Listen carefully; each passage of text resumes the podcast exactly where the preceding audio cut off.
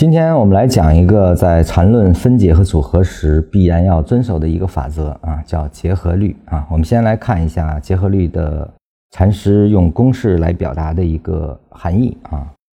首先呢，我们在走势里先确定 A 加 B 加 C 有这么三个独立走势，那么这三个独立走势在处理的时候就可以完成，比如先 A 加 B 处理一下啊，而后再跟 C 结合。那么也可以把后面的 B 加 C 进行组合啊，形成了三个组件变成了两个组件的这样的过程啊，这个其实就是结合律。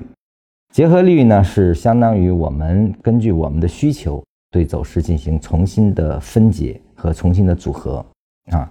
这里需要注意的是，A、B、C 必须得是独立完整的走势类型。在这个基础上，我们才能够进行组合啊。比如说，在一段运动中，它是有两个中枢啊，那这个时候它只能是 A，它不能拆解成 A 和 B 啊。就是说，走势类型中间必须包含有可以通过中枢来定义的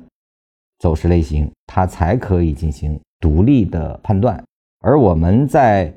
进行拆解和组合的时候，比如说这是 A，这是 B，这是 C，这是 D 啊，我们可以 A、B、C 进行一次组合，而后再跟 D 进行组合。那么我们也可以把 B、C、D 进行一个组合，而后跟 A 再发生一个组合关系啊，就是说它的组合是通过你想给它做什么样的复议，就可以进行什么样的复议。唯一需要注意的是，A、B、C、D 本身不能拆解，